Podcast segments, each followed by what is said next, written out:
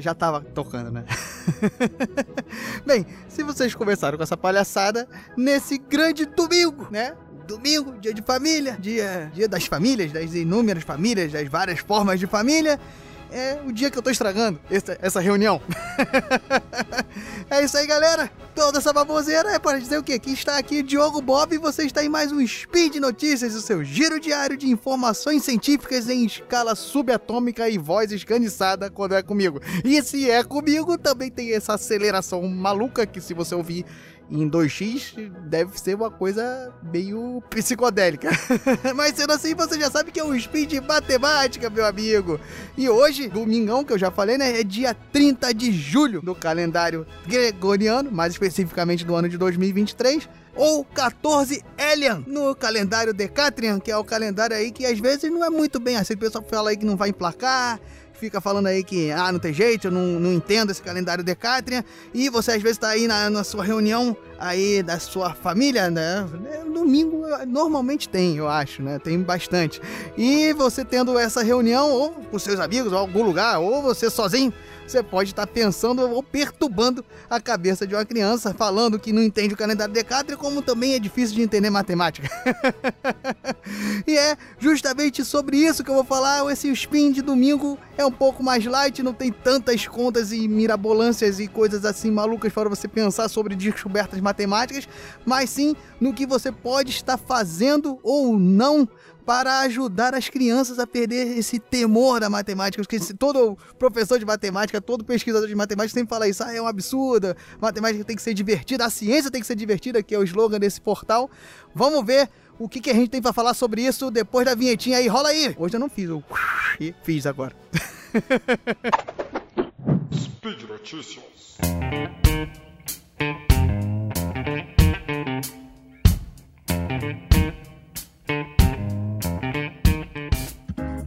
Pessoal, eu tava aqui pensando, raciocinando o que, que eu ia comentar com vocês sobre esse domingo de matemática. Tivemos algumas descobertas aí sobre espaços, sobre mapas de gráficos expansíveis. Tivemos descobertas sobre geometria e formatos de agulha que como você pode formar figuras e rodar agulhas, tudo isso seria interessante, mas eu acabei me deparando com uma reportagem da Folha de São Paulo, que saiu essa semana, com um papo interessantíssimo sobre a aprendizagem matemática, mais especificamente no que, que a gente pode estar contribuindo para acabar com o estigma que a matemática muitas das vezes tem sobre nossas crianças, nossos jovens, nossos adultos. Ficou até parecendo um, uma coisa meio política aí, né? Mas não é.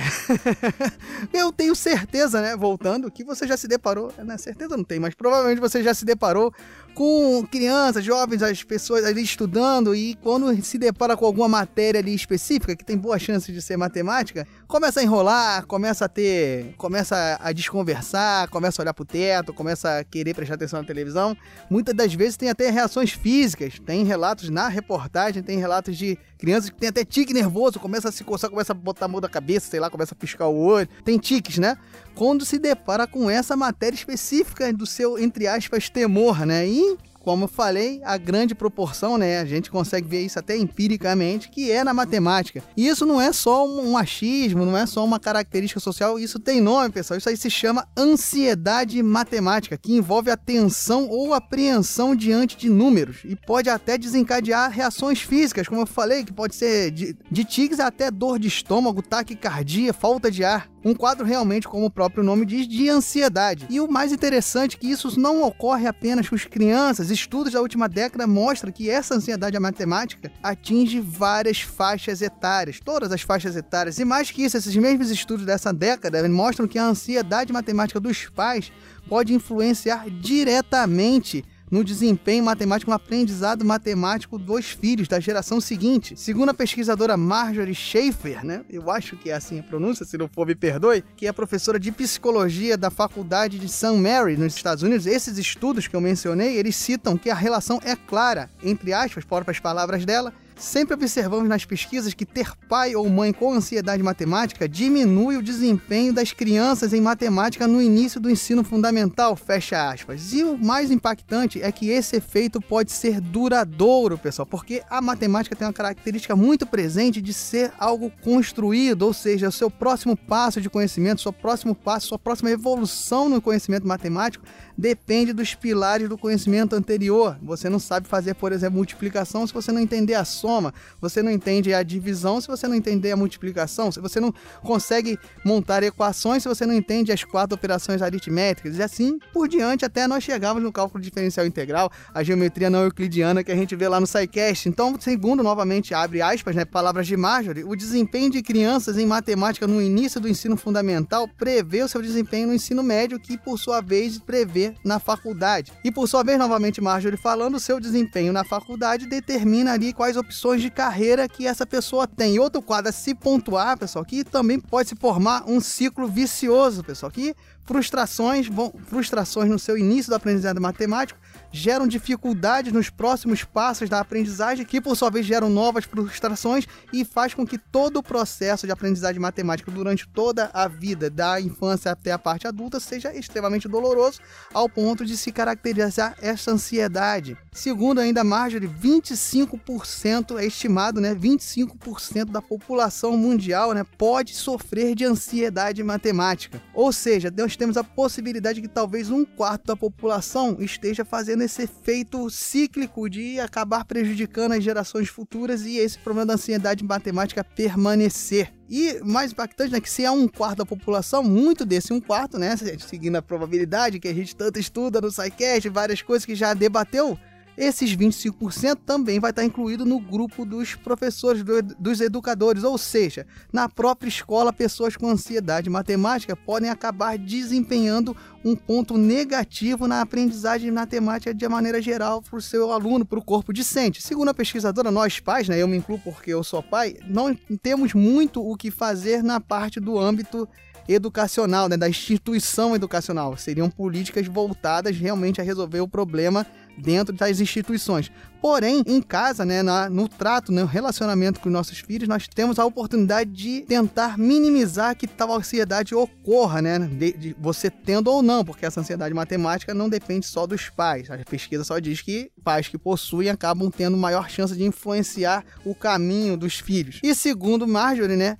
A base, a chave do que os pais né, podem fazer em casa é tentar o máximo possível transformar a matemática em algo natural. Ela cita, né, como professora dos Estados Unidos, costumes americanos, por exemplo, relacionados ao hábito da leitura, que vários pais têm o costume de ler à noite para os filhos, passar informação e, transformar a leitura de uma forma agradável. A ideia é que a matemática seja ensinada da mesma forma. Ao invés de falar que é, é difícil, que você tem que aprender, você tem que saber fazer isso para a vida adulta, você tentar mostrar as aplicações e as coisas que acontecem envolvendo matemática, fazendo contas do dia a dia, mostrando, fazendo proporções na hora de uma receita, tal qual você mostra que a leitura é importante para a criança descobrir uma história interessante, que ela sabendo ler, né, ela conseguiria, ela consegue ter as informações que é de interesse dela e também terá condições de conhecer coisas agradáveis, divertidas. Tentar fazer o mesmo pensamento com a matemática matemática. E dentro desse enredo, Marjorie citou algumas coisas que nós podemos fazer, que são indicadas que se faça no lar e coisas que não devem ser feitas, que acabam atuando de maneira negativa. A reportagem está aqui no link do post, pessoal, então vocês podem linkar, vocês vão poder ver de forma mais detalhada as pontuações de Marjorie. Eu vou colocar aqui, tá, pessoal, algumas dicas positivas e negativas pontuadas por ela na reportagem, tá? E começando pelos positivos, a primeira dica que nós pontuamos aí, você pega seu papel aí no meio da do almoço, aí que você tá ouvindo com a minha voz esganiçada, é, bota aí. Número um é tirar o estresse da lição de casa, né? Entre aspas, o dever de casa. Você não colocar aquela coisa que ele tem que fazer, ele tem que conseguir fazer, ele tem que resolver aquela questão matemática. O número dois é você mostrar a matemática que existe ao redor, né? No seu mundo tal qual você mostra a leitura, que é muito comum você falar, ó, oh, ali tá escrito tal coisa, ali aquela loja que você gosta, o nome dela, sei lá, são os quadrinhos animados do Fantástico Mundo de Diogo Bob. e você mostra como é que se escreve, mostra ali toda, todas as sílabas, né, toda a fonética ali, a tradução da linguagem escrita para a linguagem falada. Da mesma maneira, você mostrar a matemática assim, mostrar proporções na hora que você estiver cozinhando, mostra, ou produzindo alguma coisa, misturando alguns elementos que você faça na sua casa, fazer produto de limpeza, você mostrar as proporções, as coisas que você precisa. Quando você quer dobrar uma determinada coisa, você dobrar a quantidade dos elementos todos que compõem aquela mistura que você está fazendo. Mostrar que toda a matemática tem, se envolve no dia a dia, até no, num troco, na hora que você for pagar alguma coisa, você mostrar que essas operações matemáticas estão no dia a dia e estão para ajudar. O 3, pessoal, é dar independência para a criança, para que ela descubra, né? ela conheça, que ela adentre todo mundo da matemática de uma maneira independente, que ela construa a sua própria forma de calcular, você não tente intervir se ela faz uma conta de um jeito que você acha mais difícil ou, ou mais fácil, né? E você tente colocar da maneira que é o algoritmo da adição, por exemplo, o algoritmo da multiplicação. Quatro, pessoal, é importantíssimo você tentar de alguma forma iniciar esses estímulos ao conhecimento cedo. Quanto mais cedo a criança entrar em contato tanto com o conhecimento linguístico como com o conhecimento matemático, a maior chance dela se sentir familiarizada com os conceitos. Marjorie cita que até quando assim que a criança já estiver desenvolvendo a fala, que ela consiga com, se comunicar de uma maneira melhor, você já pode começar a estimular esse conhecimento matemático também junto com o conhecimento linguístico. E o quinto que eu vou colocar aqui é sempre conseguir enfatizar com eles, né, com os nossos pequenos, que a aprendizagem é um processo e que não existe ah, essa pessoa é de matemática, essa pessoa é de humanas, que todo o conhecimento bem estruturado e com interesse você alcança em maior ou menor nível. Óbvio que existem aptidões, mas todos nós temos as capacidades, nós temos as valências para atingir um nível de conhecimento nas mais determinadas áreas satisfatório. E coisas que não se deve fazer. Vamos pontuar aqui também Marjorie citou número um ou talvez menos um, bota um, vermelho, que não se deve fazer. o primeiríssimo é você não resolver os problemas, as questões, os exercícios propostos, as atividades propostas para a criança no lugar dela, né? Você pegar e resolver, se ela estiver fazendo alguma atividade da escola, você pegar e resolver para ela, mostrar, ah, é assim, ó, e faz a conta na frente dela, ou quando ela estiver fazendo uma pergunta, estiver interessada num determinado cálculo da sua casa, você dizer quanto é que é e fazer para ela, não estimular que ela raciocine e tente ela própria solucionar aquela questão. O segundo ponto, eu botaria como importantíssimo que Marjorie citou, é você não aumentar a pressão sobre o conhecimento necessário que ela deva adquirir. Com aquelas frases máximas a gente escuta muito. Eu, particularmente, escutei não necessariamente em casa, mas de algumas pessoas do meu entorno. Ah, isso aí você tem que saber que se você não souber, você não vai conseguir fazer, entrar na faculdade. Pô, se você não consegue fazer isso, desiste, né? Você tem que aprender, porque depois lá na frente, ó, você não vai conseguir aprender isso, isso, isso. Você tá achando difícil isso, imagina isso, isso, isso. Pô, você tá achando difícil, não tá conseguindo resolver a equação de primeiro grau. Deixa aí quando chegar a equação de segundo grau, quando chegar as bi quadradas. E isso aí a gente ouve muito, ouve muito na escola, inclusive. Então, isso não deve ser feito. E três, agora, anote o três aí, que foi uma coisa que permeou toda a nossa conversa aqui é você não passar a ansiedade matemática sua, né, caso você tenha, para os seus filhos, né, para chegar aquelas famosas frases: "Ah, matemática não é coisa da nossa família, e a gente nunca foi bom nisso, né? A gente é de humanas. Nossa, não, nunca a gente entendeu, nunca entendeu isso, não vai ser agora que a gente vai entender. Você vai ser o jeito, vai ser, vai ser uma coisa fora da, da curva da nossa família.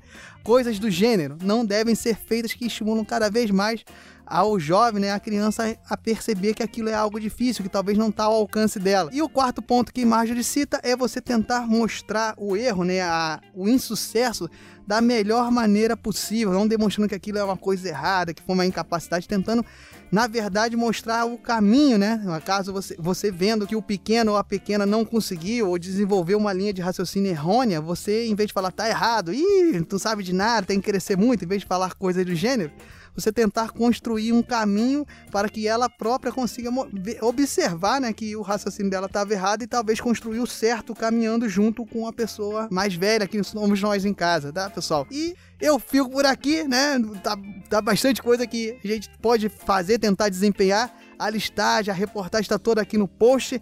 É óbvio, pessoal, que isso aqui é são conselhos e dicas. Eu sei que não são coisas fáceis de você implementar determinados costumes que às vezes estão enraigados dentro de nós, mas é sempre aquele esforço contínuo de tentar melhorar e desestigmatizar, né, as ciências exatas e a matemática que é, na verdade, o meu time aqui que eu defendo.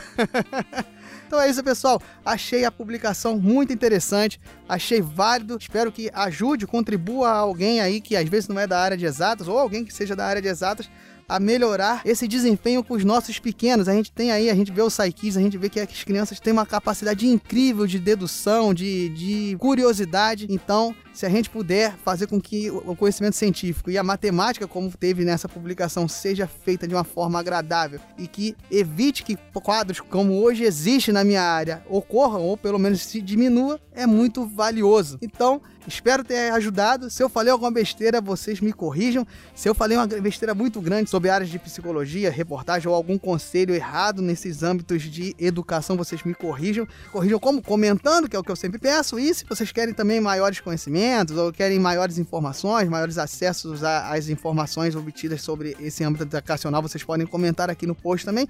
O importante é comentar, se você quiser comentar sobre minha voz de pato rouco também, comente, mas mais importante que isso tudo é compartilhar. Compartilhe o conhecimento, compartilhe a divulgação científica, compartilhe esse episódio de podcast, compartilhe outros, compartilhe notícias, compartilhe toda a divulgação científica, como eu já falei no início. E se sobrar, isso é o mais importante. Agora, se sobrar, né, um tempo para você aí estar tá aí no meio do seu domingão, já passou o almoço, você tá assistindo sua TV, você tá passeando, sei lá, você olhou e falou: opa, olha só, entrei aqui na minha conta bancária, fiz umas contas rápidas aqui, porque eu não tenho medo dos números, eu não tenho essa ansiedade matemática toda. Ou se você estiver, faz um esforcinho também e olha os números, vi que sobrou um valorzinho. Então, esse valorzinho, você pode contribuir aqui para o portal. São vocês que mantêm o portal funcionando, mantêm o portal de pé. Então, faça a doação, é muito importante mesmo, pessoal. Você pode doar pelo Patreon, pelo Padrim, pelo PicPay. Vai lá, olha a sua conta, vê se está sobrando. É muito importante, mas como eu já disse, caso não dê, tudo bem. O mais importante é que você divulgue a ciência. Eu vou ficando por aqui porque eu já me prolonguei demais no seu domingo, que não necessariamente você ouviu no domingo, pode ser na segunda, na terça, na quarta. Né? Eu vou, vou parar de fazer conta aqui, não, não, também não vou fazer piada falando que eu tô ficando meio ansioso, porque é coisa séria e tem gente que fica realmente com problemas. Então, grande abraço e abrace os números. Pronto, a, fase edificante. Né? Siga-me para mais dicas de frases edificantes. Valeu, pessoal. Um grande abraço. Fui.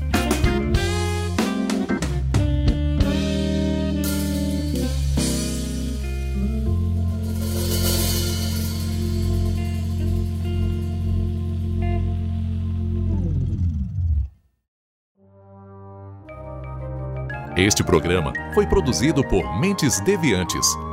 deviante.com.br.